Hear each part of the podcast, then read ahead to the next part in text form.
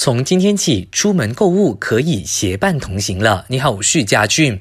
国防部高级部长纳杜斯里伊斯麦沙比利指出，卫生部已经在线报颁布第四阶段的行动管制令，放宽早前一车一人外出购买生活必需品的条规，允许外出时可以由同屋檐下的一名家庭成员陪同。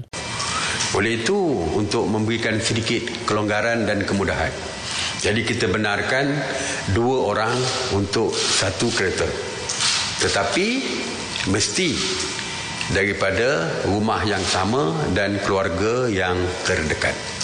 此外，线报也阐明，如果民众要购买必需品、药品或去医院，可以前往十公里以外的范围，前提是必须是去最靠近的地方。另外，伊斯麦沙比利也说，今天和明天再有六百五十三名在北马地区求学的大专生回到吉打、玻璃市和槟城的家乡，另有两百八十名沙拉越大专生将在当局的安排下回到各自家乡，不过他们都属于同区移动。